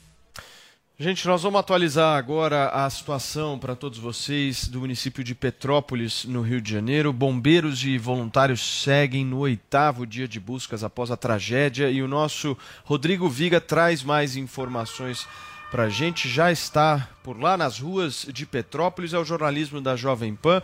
Oi, Viga, bom dia. Saudade de você aqui no nosso Morning Show. Seja muito bem-vindo novamente, mas para que você possa trazer aí informações que a gente não queria dar, né? É, eu queria voltar numa situação melhor, mais animada, mais para cima, viu, Paulo? Mas infelizmente essa é a realidade. Aqui na cidade de Petrópolis, o trânsito está congestionado, tem muita lama, tem muito lixo. Segura um pouquinho, Márcio Marzolo, cuidado, senão você vai cair. Toda hora passam bombeiros aqui, é, pessoas da Defesa Civil se deslocando, se locomovendo, para tentar trazer de volta a normalidade a cidade de Petrópolis. Agora vai demorar, viu, Paulo? Ouvintes, espectadores, internautas do Morning Show. Olha a quantidade de lama aqui, ó. Detonou aquela academia, detonou aquela agência bancária, Para que estabelecimento possam... comercial aqui, ó. Deixa eu te é fazer tanta lama, pergunta. rapaz. Se eu pisar aqui, eu vou afundar, tá vendo? Então não vou nem. Não vou nem. Ih, prendeu a minha bota. Não vou nem me arvorar aqui, ó. Aqui, ó. Quantidade de lama, ó. Se eu botar o pé aqui, mostra, mostra pra ele, Márcio Marzolo. Nossa Senhora. Porque aparentemente parece não tá muito alto. Viga, rapaz, mas tem, você me ouve? Aqui, aqui. Uns 2, 3 metros de altura de lama, viu, Paulo? Viga, você tá me ouvindo? O te ouvindo, tô te ouvindo. Ah, perfeito. O Viga, para quem nos acompanha pelo rádio, eu acho que é interessante a gente tentar traduzir para todo mundo que está em todo o Brasil é acompanhando a programação da Escrever, Jovem Pan né? News. Você está bem em frente a uma rua que é, era, pelo menos, né? Uma rua de comércio, certo? Eu vejo um banco ali, eu vejo, se eu não me engano, Isso. uma academia ali. E a situação é uma situação mesmo, como o próprio presidente da República, eu me lembro, falou na semana passada, eu acho, né, Vini? É, é cena de guerra. Parece que acabou Parece. de passar. É, Parece terremoto. nós estamos na Parece Rússia e na Ucrânia. Um tsunami, um terremoto aqui, Paulo. É. Incrível. Deixa eu chegar aqui. É, a academia é tua, você tá. Ali tá ali, o dono, o, o, ali, o dono ali tá ali, o O, dono. do- o dono tá, o dono da academia tá aqui, tá botando a mão na massa, viu, Paulo? Tá ali, ó. É o que tá sem camisa? É o Edson. É o Edson. O Edson tá ali, ó, botando Conversa a mão na com massa. ele, Viga, vamos conversar com ele. academia dele. Sobrou nada, né? Pouca, pouca coisa. Gente, é ao vivo aqui, nós estamos transmitindo aqui a participação do nosso Rodrigo Viga, diretamente das ruas de Petrópolis, no Rio de Janeiro. O número de mortos já se aproxima aí a quase 200 e o Viga está conseguindo Olá. uma entrevista aqui justamente com o proprietário dessa academia que para quem nos acompanha Edson. por imagem está vendo mesmo a imagem de destruição e segundo o que o Viga está passando para a gente aqui agora o próprio proprietário da academia está botando a mão na massa para retirar todos todo esse barro essa terra enfim que foi jorrada É, em tá frente ao aqui, estabelecimento ó, comercial o dele. equipamento. vai lá Edson, Viga Bom dia, tudo bem? Bom dia. Tá fazendo força aí pra fazendo- salvar o que sobrou. Pra salvar o que sobrou e a gente tem que reerguer tudo, né? Não do zero, porque a gente já tem o material, mas é muito esforço. Mas tem uns amigos trabalhando junto com a gente aqui. A Academia New Life vai se reerguer. Você tinha quantos equipamentos aqui? Quantos clientes, funcionários? Eu, eu tinha uns mil clientes, mais ou menos, uns 40 colaboradores. É, e equipamento, não dá pra mensurar assim rapidamente, mas vamos dizer uns 200 mil de equipamento, só na parte de baixo, ou mais. E então, tá fazendo a força que você não queria fazer, né, cara? Exatamente, irmão. É, a gente nunca queria passar por isso, mas. Mas é, dá pra não ser atropelado pelo trator. Mas é. É o quadro atual, não, não tem que esmorecer, né? Tem que ser forte e buscar. Boa sorte pra você Obrigado. aí. Tomara que você consiga voltar em alto estilo aí na sua academia. Vai demorar um tempinho, infelizmente. né? Com certeza, mas com certeza nós vamos voltar também. Obrigado, bom Valeu, trabalho. valeu Edson. O Edson aqui no esforço de reportagem. Eu atolado na lama, o Márcio Marzulo, o cinegrafista também, tá salvando os equipamentos ali, viu, Paulo? É, e aqui isso. passando o trator, retroescavadeira, é trabalho pra muito tempo, viu, Paulo? Viga, obrigado pela sua participação, querido. Parabéns pelo trabalho aí de toda a equipe, dando um show de cobertura à Jovem Pan em relação ao caso, ao triste caso aí de Petrópolis, fazendo com que a informação chegue o mais rápido possível às pessoas. Paulinha. É, essa desgraça, né? Além das mortes, então famílias que nunca vão se recuperar. Agora a gente vê aí o número de máquinas para tentar reabilitar as vias públicas que estão em estado de calamidade. E ainda É. com essa entrevista a gente tem esse outro lado das perdas das pessoas, perdas materiais aí, né? Além das pessoas, então as perdas materiais para reconstruir as suas vidas. Então o, como- o comércio que emprega, o comércio que investiu, perdendo tudo, saindo do zero, tendo que colocar de fato ali a mão na massa. E a solidariedade, porque, como disse o próprio dono da academia, as pessoas estão aqui, estão tentando ajudar para essa cidade se recuperar, Paulo. Demora, né? E o mais Muito. triste, a expectativa de que no ano que vem as chuvas se repitam na mesma época do ano e que possam trazer um estrago, se não igual, pior, porque a gente vê que não anda onde tem que andar as coisas para resolver esse problema, nessa e em outras cidades do Brasil. Paulinha, você sabia que o Pena, nosso Felipe Pena, é do Rio de Janeiro, inclusive está lá agora, e eu vou querer ouvir, Pena, a sua avaliação sobre tudo que acontece em Petrópolis, mas é daqui a pouquinho eu vou para um rápido intervalo comercial e já já o Morning Show tá de volta ao vivo aqui na Jovem Pan.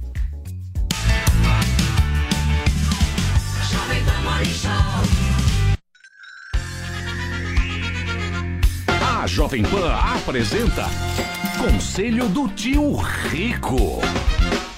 Senhoras e senhores, meu nome é Daniel Zuckerman. Esse é o conselho do tio Rico aqui na Jovem Pan. Fala, Zuki, tá animado pra 2022? Eu- já estamos em 2022, já estamos com esse espírito aqui. cara. Maravilhoso, eu tô otimista pra caramba. Eu porra. gosto de você, que você pega a garrafa, pode ser de vinho, de uísque, de champanhe, e você fala a frase de Napoleão, que é uma... Eu quero tatuar essa frase. Qual que é a frase? Na vitória... Na vitória, merecido, na derrota, necessário. Sensacional.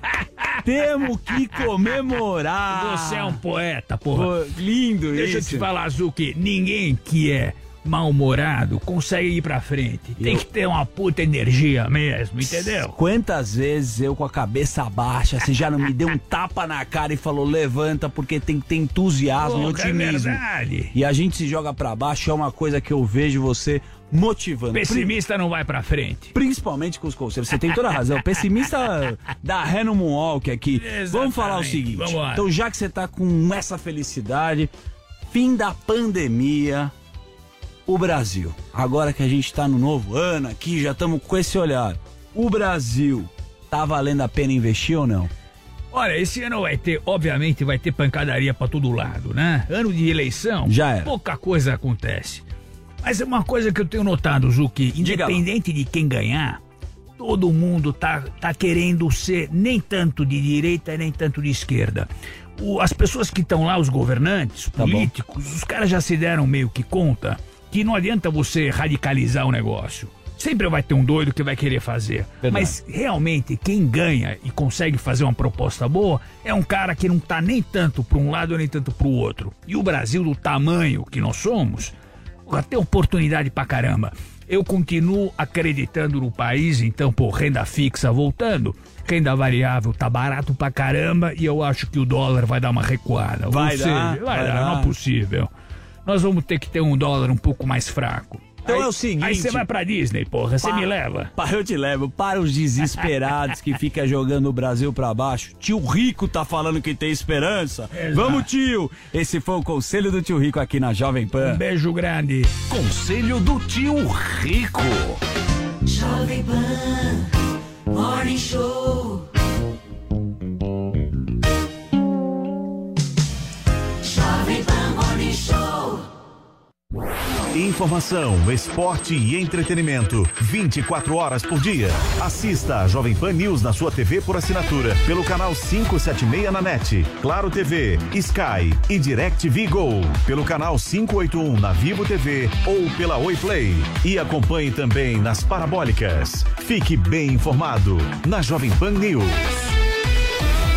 Chega de escolher entre TV ao vivo ou streaming. DirecTV Go é TV e streaming. Tudo num só app. Muitos canais ao vivo e milhares de filmes e séries. Além de esportes, jornalismo infantil e muito mais. Para ver quando e onde quiser. Aproveite. Assine já DirecTV Go e ganhe três meses de Stars, já incluso no seu plano. Dê um gol na sua programação. Experimente grátis em directvgo.com.br. DirecTV Go. TV e streaming. Tudo num só app. Você ouve a melhor rádio. 100,9.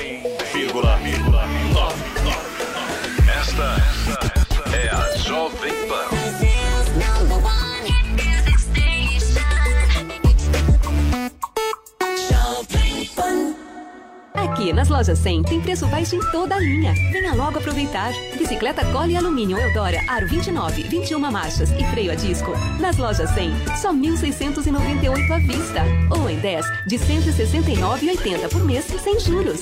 Aproveite! Condicionador de ar TCL Split Inverter Frio 9.000 BTUs. Nas lojas 100, só 1.898 à vista. Ou em 10 de 189,80 por mês sem juros. Preço baixo mesmo. É só aqui nas lojas 100. Rádio número 1 um do Brasil. Jovem Pan.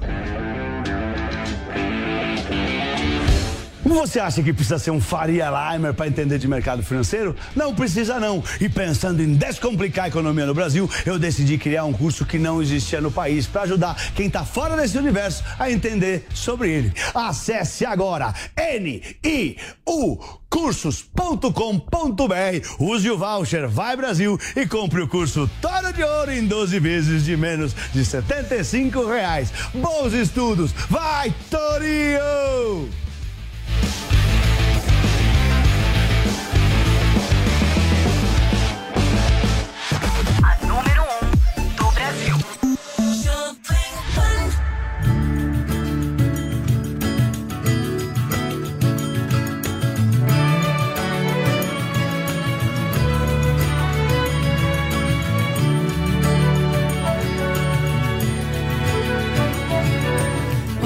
Você pensa que tá tudo errado e negativo e que ainda vai piorar, piorar. Pra todo mundo a vida é difícil, mas todos fazem seu sacrifício pra melhorar, pra melhorar. Lá vem o sol Para derreter as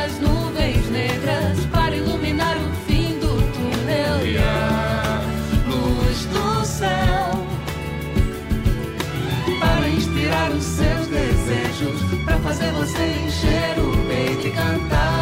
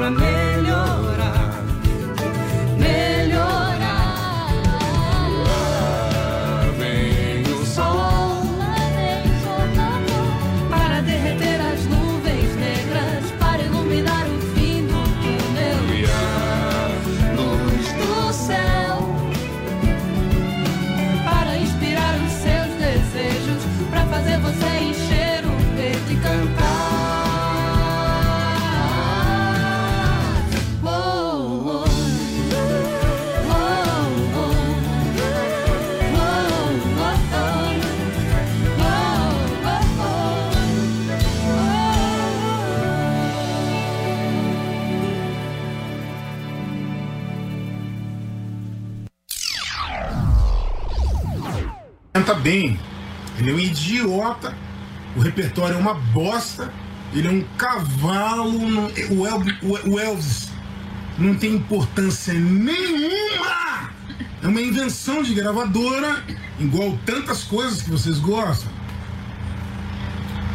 Mas o Elvis tem aquela voz, oh, uma merda, mas é uma vozinha que dá pra ele cantar num bailezinho. Lá em Tucson, Arizona, Texas, né? porra, em qualquer lugar, cara. Mas o Johnny Cash, meu irmão, é um merda. Num nível que eu não tenho como falar, tá? Mas jornalistinha, hipster, yeah! eu, tenho que entender onde começou isso. Deve ter tido algum filme, assim, tipo Irmãos Coen, que é uma merda também, né? O Irmãos Coen é meio um- uma espécie de Jamiroquai do cinema. Né? É coisa de quem não conhece cinema, não sabe o que é cinema, gosta dos Irmãos Coen, Almodóvar e tal, né? Ah, fuck. Nossa, Sobrou pro Almodóvar, não sobrou ninguém. Sobrou pra você que pede dica de filme e de cinema. Sobrou pra todo mundo aí. Seis horas, amor. Deu tempo. O Ed Mota Caraca. bater em várias Paulinha. Melhor cantor do mundo. Deixa eu só resumir, É de então. Vamos por partes, tá? Aham. Vamos entender primeiro o que ele acha do Raul Seixas. Ruim musicalmente. Sem caráter. Sem caráter. Trabalhou pra Beleza. gravadora não escrevia traidor nada. do Trabalhou pra gravadora. Trabalho de M. É, então Raul Seixas, tchau. Tira. Tchau. Fora. Vamos pra Elvis Não toca, Presley Raul. agora. Voz ruim. Não, a voz ele falou que é boa. Foi a única coisa que ele elogiou. Não, ele Tem falou que era uma voz mais ou boa, menos. ô, Mas É. muito ruim. É. Invenção de gravadora e coisas Invenção. assim. Não- E o também Johnny não Cash Nossa. Muito de imbecil pra ruim. baixo. Só jornalistazinhos hipsters que gostam de Johnny Cash, que deve estar na trilha sonora de algum filme Agora, o dos vinho irmãos tava Coen, que bom. são de Nossa. Do cinema. O vinho tava bom. Tava padrão monarque. Não tava bom o Gostei. vinho? Mas Que será, que ô Paulinha, será que é um personagem de si mesmo? Eu é não a sei. bebida? A bebida Acho que a bebida ajudou, Eu acho que eu né? acho, Não, né? mas você Ali- fala Eu verdades quando tá Não, bebendo. mas é, o Ed mas- é muito crítico, ele é Eu um acho cara que só crítico. Ele é. que ele Ah, pensa. e- e Mas é engraçado que quando ele foi lá. Engraçado também. que quando ele Só foi lá. queria saber a opinião dele sobre ele mesmo. Então, eu engraça- gosto do Ed Mota, gente. Então, assim, eu acho Eu que ele é um cara também. crítico. Ele Ele, é crítico. gosta de fazer esse Comparado tipo com os coisa. nomes que ele citou, ele não é nada, né? Mas cadê a crítica? Meu Deus, Também odeia concordo. o Ed Mota. E quando Do ele foi que no ele falou, falar de Elvis, Elvis, cara, eu não. fiquei chocada. Não. Não, do Elvis Quando ele foi no realmente. Popstar da Acho Globo lá, ele achou todo mundo bom, né? Ele É, achou bom? Todo mundo É. bom, é. É, Sei isso lá- é estranho. Sei lá quem que ele deve ter julgado de lá. É... mais. Rafael Cortez. Mas aí que tá. Edu Stebbs. Será que tem estratégia? Você acha que ele tá fazendo isso pra chamar, assim, Sei. causar um Não rebuliço? consegue Ed conservar a voz dele. já há muito tempo já, certo? Há muito Ah, tempo mas ele ele tem não uma. tá é que o Edmota, é eu acho que ele tem um público nichado é. também, né? Que é um público bem fiel. Ele nunca foi um cantor popular, Não. né? Nunca foi. Se bem que Manuel...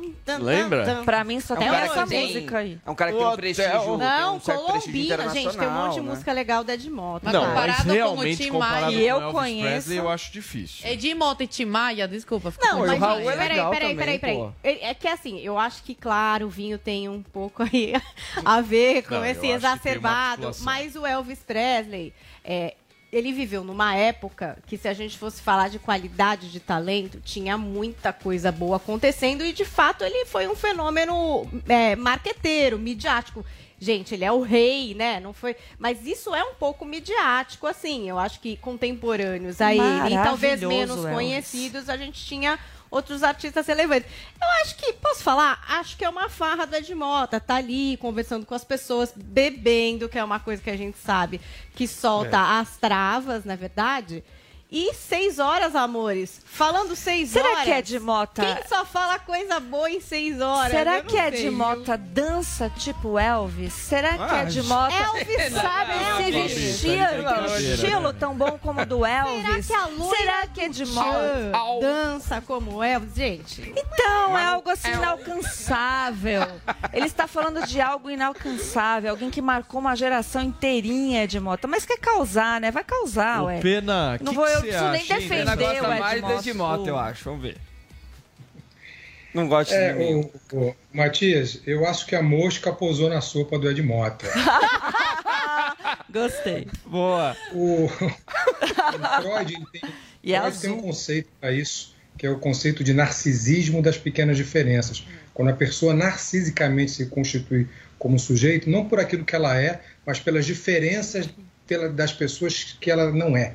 Então ele se constitui a partir daquilo que ele não pode ser, aquilo que ele não foi e nunca será, como o Elvis e como o próprio Raul Seixas. Isso é típico do narcisismo das pequenas diferenças, que é um conceito freudiano gestado no, começo da década de 1920, quando as tropas alemãs voltam da Primeira Guerra Mundial.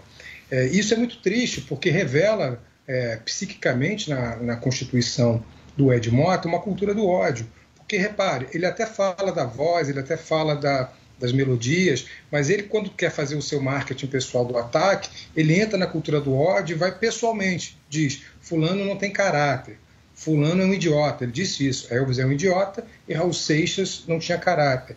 Quer dizer, ele não se limitou a comentar musicalmente o que essas pessoas representavam. Então, isso é típico de alguém que não tem discurso, que se baseia apenas numa cultura do, é- ódio e que tem em si o traço marcante do narcisismo das pequenas diferenças.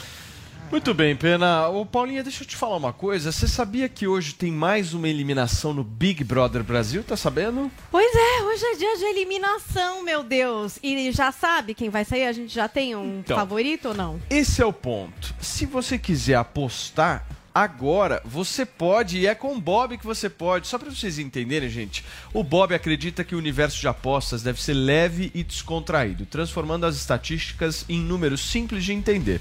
É por isso que seu novo parceiro de entretenimento chegou ao mercado brasileiro. Se você gosta, assim como Paula Carvalho, de dar aqueles pitacos nas mais variadas opções de apostas. Você curte também dicas, eu vou falar um negócio pra vocês. O Bob é o lugar certo para que você possa se jogar na sua intuição. É o paredão do Big Brother Brasil. Paulinho, explica um pouco pra mim como é que se desenhou esse paredão. Bom, a gente tem Bruna, uma pessoa que o quê? Pouco falou nesse Big Brother. Muitos ainda não a reconhecem. Ela é a esposa de Ludmilla, mas parece que agora tá querendo aparecer pra permanecer dentro da casa. Gustavo, gente, já veio com o quê? Com essa turma nova, o pessoal da Casa de Vidro, né? Chegou, fez para ali com a Laís, mas tá aí também no paredão. Eu acho que sai o Gustavo, tá bom? E Paulo André, um dos homens mais gatos a entrar no Big Brother. Tem aquele chameguinho com o Jade. É amigo do pessoal do camarote. Eu acho que Paulo André fica. Mas essas são as minhas apostas, né? Vocês que usem aí a criatividade pra descobrir quem é que sai nesse paredão. Tá aí, gente. Então, se vocês quiserem apostar, inclusive no paredão de hoje, corre lá no vaidebob.com. Aproveita, faça já a sua aposta, dá o seu palpite e, obviamente, você pode até ganhar uma grana com isso. Vou falar uma coisa: o Bob é o melhor site de apostas do mundo e tá agora no Brasil. No Brasil é o Brasil One Bet. Acesse agora mais uma vez vaidebob.com e dá o seu lance. Na dúvida, meu amigo, minha amiga, vai de Bob. Muito bem, Paulinha, já que nós estamos falando de Big Brother Brasil agora neste programa, eu vou te falar uma coisa. A apresentadora Patrícia Bravanel debochou do sobrinho Tiago, que tá lá no programa e que havia exposto a relação distanciada dele com a família. O que foi que ela, fe... o que foi que ela fez, hein? Conta Será que ela debochou? Foi uma brincadeira assim tranquila? Eu não sei, aqui no Morning a gente acaba definindo, né? O que são as coisas. Mas é, eu não sei se vocês se lembram de uma cena que muitos batizaram de parto humanizado no Big Brother Brasil. Quando saiu Nayara Azevedo e Thiago Abravanel, o quê? Sofreu.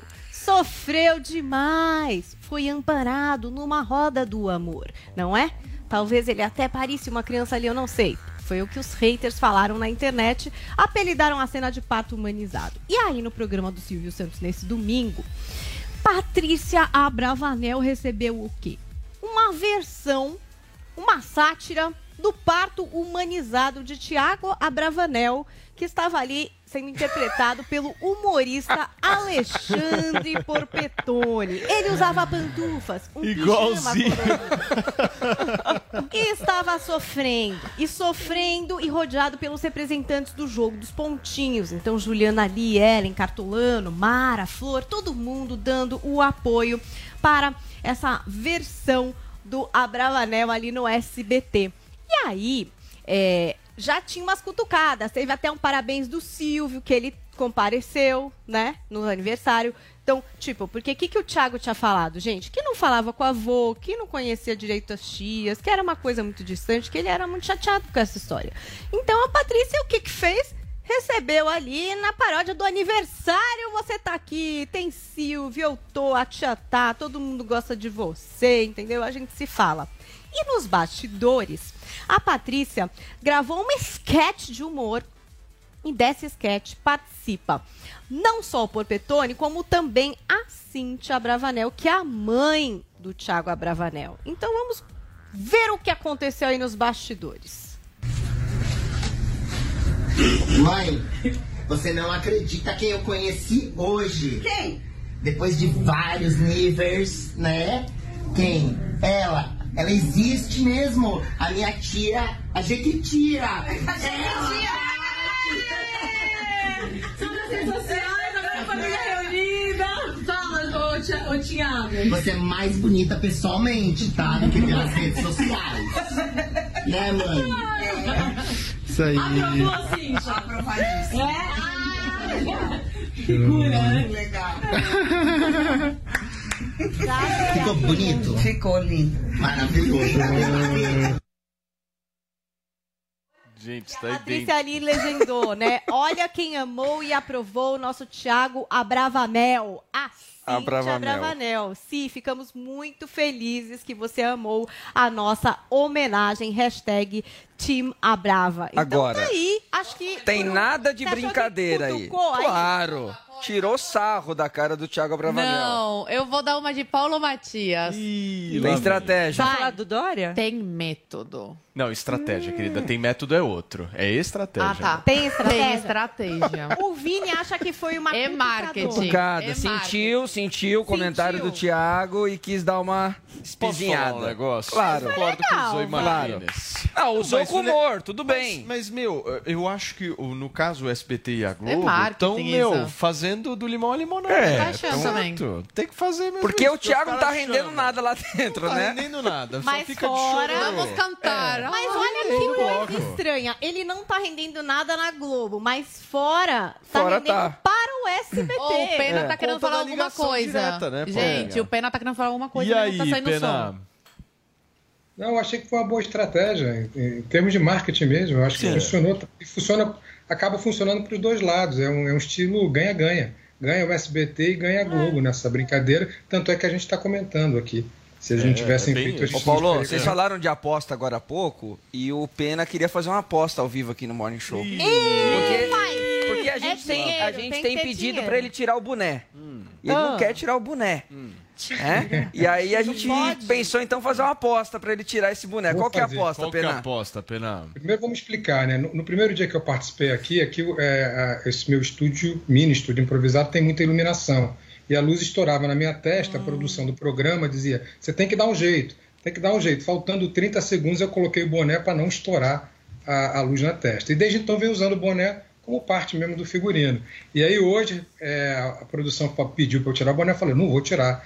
Primeiro porque agora é parte do figurino e segundo porque, porque a luz tá, continua estourando, vai ficar horrível na TV. Mas eu posso tirar. Eu faço uma aposta com a Zoe. Vamos ver se a Zoe topa. E aí se a Zoe topar, eu tiro o boné. Já que a Zoe é quem me deixa vermelho aqui no programa. Vamos ver. Declaração. Olha a Pena. Mas é a Vai. primeira aposta da minha Quais vida. são os termos? Vamos Zoe, deixar muito claro. na- que a aposta Rapidinho que a gente tá ser com o tempo estourado, É. Pena. Vamos fazer uma aposta, Zoe. Se na próxima pesquisa de opinião o Bolsonaro passar de 30%, eu tiro o boné. Se não passar, você me dá aqueles óculos maravilhosos aí que, que você usa de vez em quando. O da Antônia? Óculos de Antônia. Os óculos da Antônia estão fazendo o maior sucesso, hein? Vou falar pra ela mandar um pra você, pena. Muito bem. Bom, tá apostado. Tá apostado. Tem Tá que estar mais de 30, né? Não, mas eu não quero Muito perder Quer meu... apostar? Turma, Vai ser lindo, Pena, de Pega o óculos, WhatsApp Pena. Mas eu não quero perder esse óculos, ele. ele é muito lindo. Eu boto óculos e faço propaganda para Antônio. Muito bem. Ai, meu Deus. Não, é Turma, melhor falar com ele e dar um pra Nosso você. tempo de hoje esgotou, Paulinha. Mas Tá. eu queria muito agradecer a todo mundo que participou, o nosso Fidel Castro aí. Valeu, Pena. uma obrigado pela ali. sua participação. A gente vai ficando por aqui. Amanhã, 10 horas da manhã, a gente está de volta ao vivo aqui na Jovem Pan News, contando muito com vocês, com a audiência, com a companhia de todo mundo. Valeu, tchau.